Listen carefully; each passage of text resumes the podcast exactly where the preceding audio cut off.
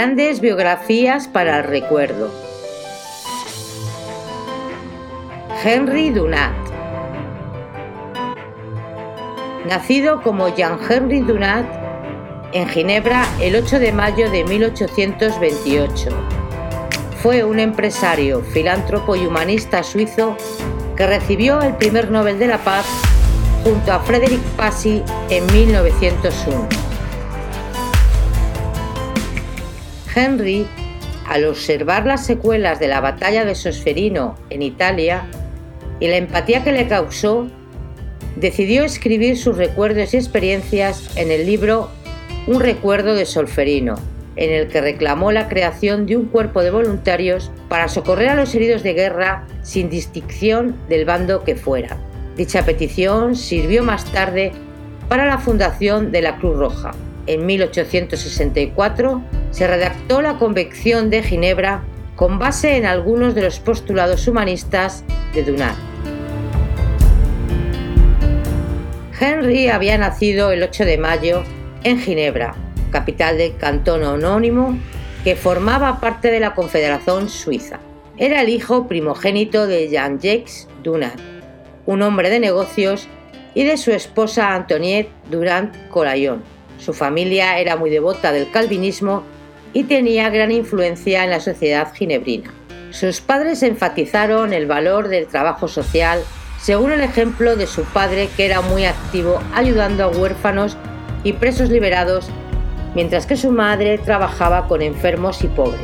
Muy influyente en la formación del joven Dunat resultó una visita a Toulon donde vio el sufrimiento de los presos. Dunat creció en el ciclo de despertar religioso conocido como el Reveil a los 18 años se unió a la Sociedad Ginebrina de las Almas. Al año siguiente, junto a unos amigos, fundó la llamada Asociación de los Jueves, un grupo de jóvenes que se reunían para estudiar la Biblia y ayudar a los pobres, donde pasó parte de su tiempo ocupado en visitas a prisión y trabajo social. El 30 de noviembre de 1852 fundó el capítulo ginebrino, del cual sería el núcleo fundamental llamada Asociación Cristiana de Hombres Jóvenes, y tres años más tarde intervino en la reunión de París dedicada a la fundación de una organización internacional cuyos estatutos redactó. A los 21 años se vio obligado a dejar el colegio calvinista por sus malas notas y empezó como aprendiz en una firma en un banco de Ginebra. Después de que concluyera favorablemente su periodo de aprendizaje, permaneció como empleado en el banco. En 1853, Dunait visitó Argelia, Túnez y Sicilia por encargo de la compañía dedicada a las colonias de Setif. A pesar de su escasa experiencia, cumplió con éxito su misión. Inspirado por el viaje, escribió su primer libro con el título Relato de la Regencia en Túnez, publicado en 1858. En 1856 creó un negocio para actuar en las colonias extranjeras y después, habiendo recibido una concesión en tierras de Argelia, una compañía de cultivo y comercio de maíz llamada Compañía Financiera Industrial de los Molinos de Mons Yemilá. Sin embargo, la tierra y los derechos sobre el agua no se asignaron claramente y las autoridades coloniales no cooperaron mucho. Como resultado, Dunant decidió apelar directamente al emperador francés Napoleón III, que estaba con el ejército de Lombardía en aquella época. Francia estaba luchando junto a Piamonte Cerdeña contra los Austria, que ocupaba gran parte de Italia. Los cuarteles de Napoleón estaban ubicados en la pequeña ciudad de Solferino. Dunait había escrito un libro de alabanza a Napoleón III con la intención de presentárselo al emperador y entonces viajó a Solferino para encontrarse con él en persona. Dunat llegó a Solferino en la tarde del 24 de junio de 1859, el mismo día en que tuvo lugar una batalla entre los ejércitos austriaco y franco-piamontés, que combatían en la guerra italiana más de 40.000 heridos agonizantes o muertos permanecían en el campo de batalla y había pocos intentos para ayudarlo. Impresionado el propio Donat, tomó la iniciativa de organizar a la población civil, especialmente las mujeres y chicas jóvenes, y proporcionar asistencia a los soldados heridos, mutilados y enfermos. Como carecía de suficientes materiales, el propio Dunait organizó la compra de lo que necesitaban y ayudó a levantar hospitales de campaña. Convenció a la población para que atendiese a los heridos sin fijarse en qué bando del conflicto estaban, con el tema Todos somos hermanos, acuñado por las mujeres de la cercana ciudad de Castiglioni de Stivere. Tuvo éxito igualmente para conseguir la liberación de médicos austriacos capturados por los franceses. Cabe destacar que Dunait fue el inventor del actual botiquín de primeros auxilios. Al regresar a Ginebra a principios de julio, Dunay decidió escribir un libro sobre sus experiencias, que tituló Mis recuerdos de Solferí. Se publicó en 1862, con una edición de 1.600 copias y se imprimió a costa del propio Dunay. En el libro describió la batalla, sus costes y las caóticas circunstancias que la siguieron. También desarrolló la idea de que debería de existir en el futuro una organización neutral para proporcionar cuidados a los soldados heridos. Distribuyó el libro a muchos líderes políticos y figuras militares de Europa. Dunait comenzó a viajar por toda Europa promocionando sus ideas. Su libro fue recibido positivamente y el presidente de la Sociedad Ginebrina para el Bienestar Público, el jurista Gustavo Moynier, hizo del libro y sus sugerencias el tema de reunión del 9 de febrero de 1863. Las recomendaciones de Dunait se examinaron y se valoraron positivamente por los miembros. Ellos crearon un comité de cinco personas para investigar más la posibilidad de llevarlo a cabo e hicieron de Dunait uno de sus miembros. Los otros fueron Moiner, el general del ejército suizo Henry Dufour y los médicos Luis Apia y Teodoro Manuir. La primera reunión aconteció el 17 de febrero de 1863, la cual se considera hoy en día la fecha de la fundación del Comité Internacional de la Cruz Roja. Desde el principio Moinet y Dunant tuvieron discrepancias y desacuerdos en relación con sus respectivas visiones y planes. Moiner consideraba la idea de Dunant la de establecer protecciones neutrales para los cuidadores, que era imposible de realizar, y le advertía en que no insistiera en este concepto. Sin embargo, Dunant continuó defendiendo su posición en sus viajes y conversaciones con políticos de alto rango y militares. Esto intensificó el conflicto personal entre ambos, que abordó el proyecto de manera bastante pragmática y Dunait era un idealista visionario entre los cinco que llevaron a Monnier a atacar a Dunait por el liderazgo del comité. En octubre de 1863, 14 estados participaron en la reunión de Ginebra organizada por el comité para discutir la mejora de los cuidados de los soldados heridos. El propio Dunait, sin embargo, fue solo un líder por protocolo, debido a los esfuerzos de Moiner por disminuir su participación. Un año más tarde, una conferencia diplomática organizada por el Parlamento suizo llevó la firma a la primera Convención de Ginebra por 12 estados. Dunait, de nuevo, se ocupó solo de organizar el alojamiento de los asistentes. Henry escribe artículos y pronuncia discursos sobre la lucha por la liberación de los esclavos de los Estados Unidos de América. En colaboración con el italiano Max García, tiene la idea de la fundación de una biblioteca mundial, idea que será retomada alrededor de un siglo más tarde por la UNESCO. Entre otras de sus ideas visionarias era la creación del Estado de Israel. No se ocupa más que de sus ideas y no de sus asuntos personales lo cual le hace endeudarse y su entorno empieza a evitar. Incluso el movimiento internacional de la Cruz Roja y la Media Luna Roja, que se extiende cada vez más con fundaciones de sociedades nacionales en numerosos países, prácticamente lo olvida. aunque las sociedades de Austria, Holanda, Suecia, Prusia y España lo nombran como miembro honorario. La guerra franco-alemana y la vida política francesa después de la fundación de la Tercera República son otros hechos con gran impacto en la vida de Dunay. Se retira todavía más de la vida pública y desarrolla una timidez pronunciada que marcará su comportamiento hasta el final de sus días. Henry fue miembro de la francmasonería e hizo un llamado a todos los masones del mundo para difundir la Cruz Roja, por lo cual llegaría su mensaje a países tan lejanos como la República Argentina por el doctor Guillermo Razón, quien fundaría en junio de 1880 la Cruz Roja Argentina.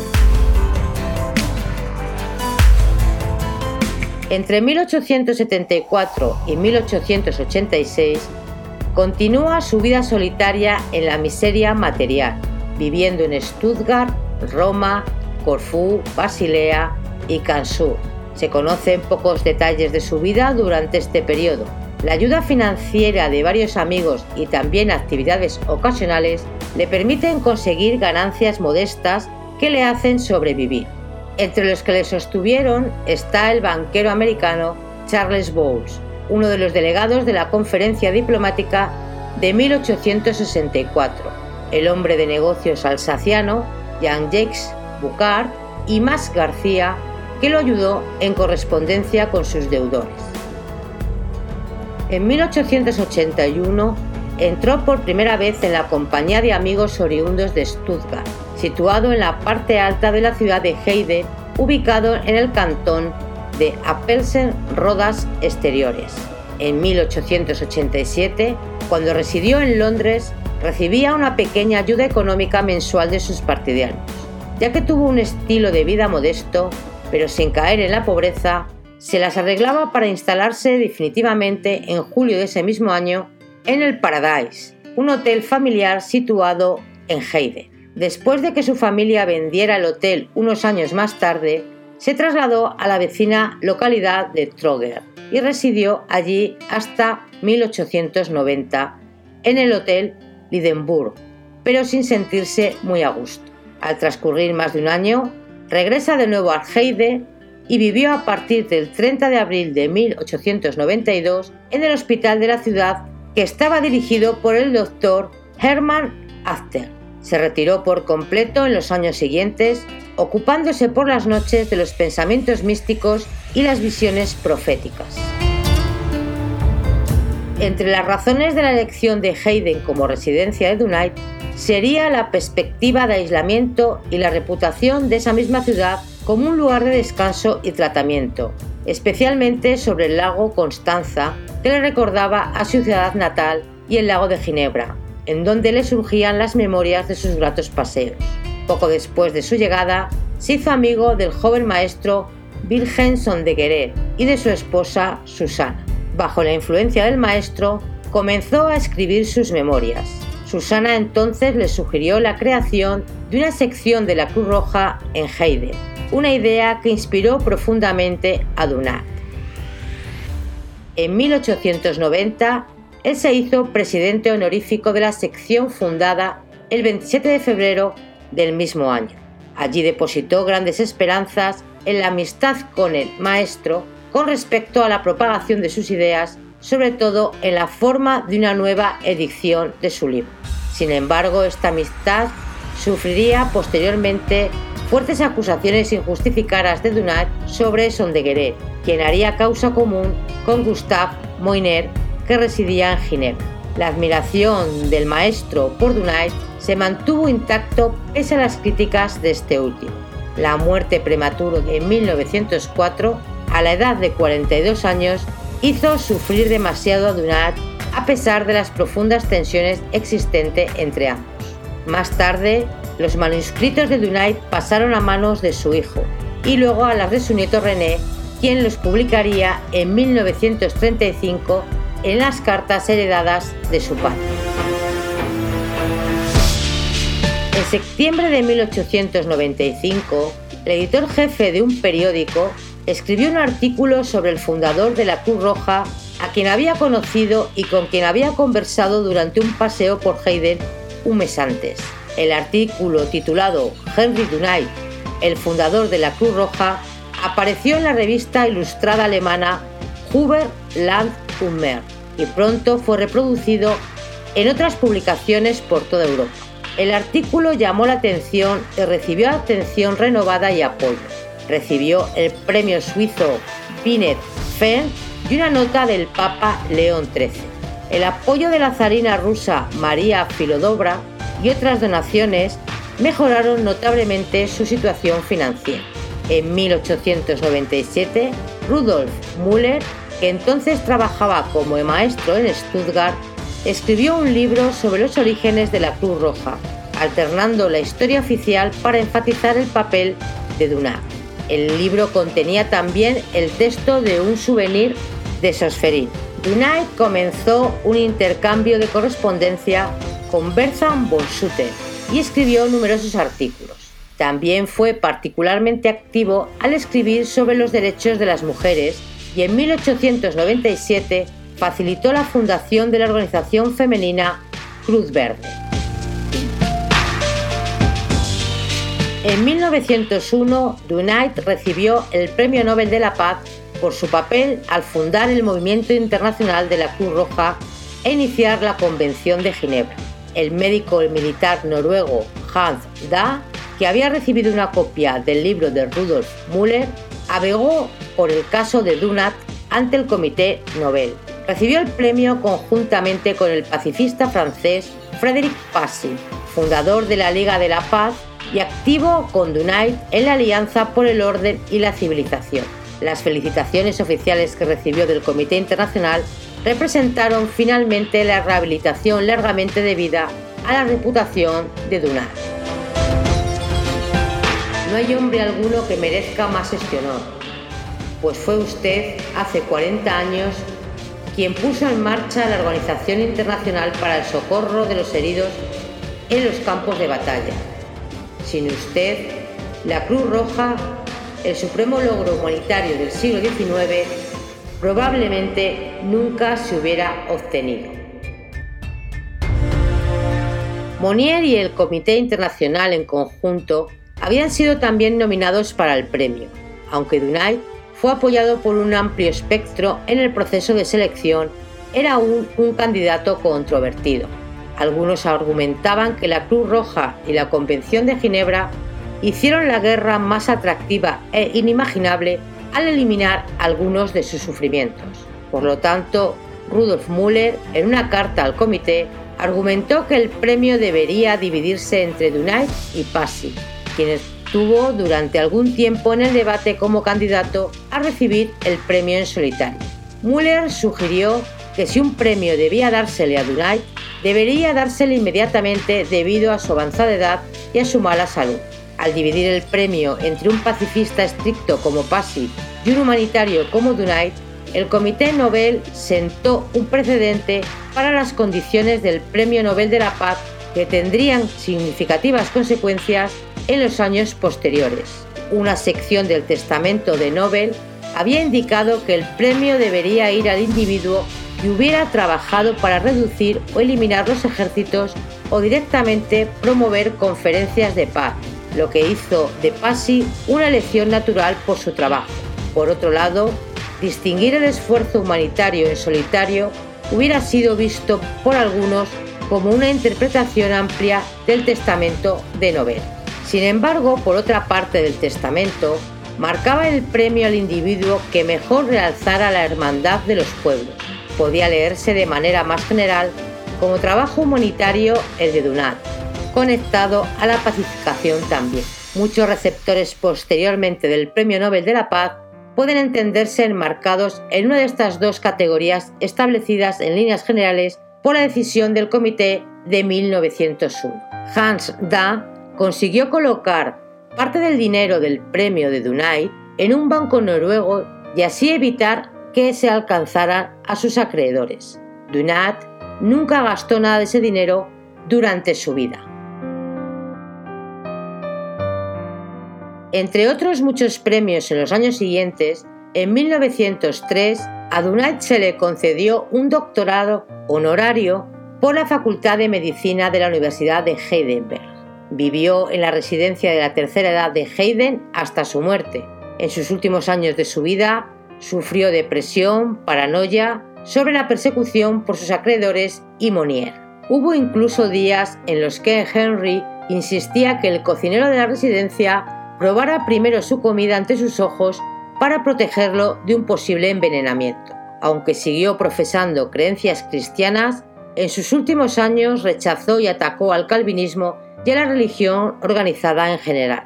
De acuerdo a sus cuidadoras, el acto último de su vida fue enviar una copia del libro de Molière a la reina de Italia con una dedicatoria personal. Murió el 30 de octubre de 1910 a las 10 de la noche a la edad de 82 años, irónicamente sobreviviendo a Monier por dos meses justos. A pesar de las felicitaciones con motivo del premio Nobel, no se reconciliaron jamás. De acuerdo con sus deseos, fue enterrado sin ceremonia en el cementerio de Zurich.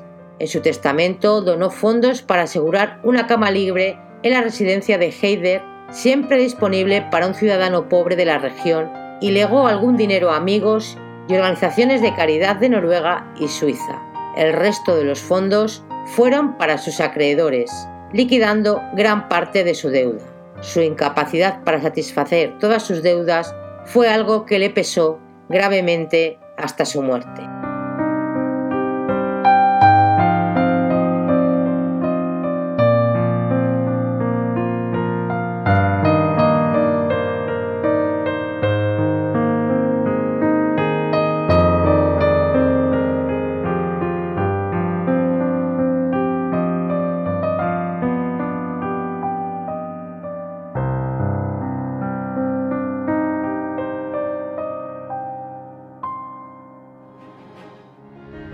Si crees que ha merecido la pena, suscríbete y comparte nuestros contenidos en tus redes sociales más favoritas. Haznos saber tus gustos, tu voz es importante y te escuchamos. Gracias y hasta el próximo vídeo. Te esperamos.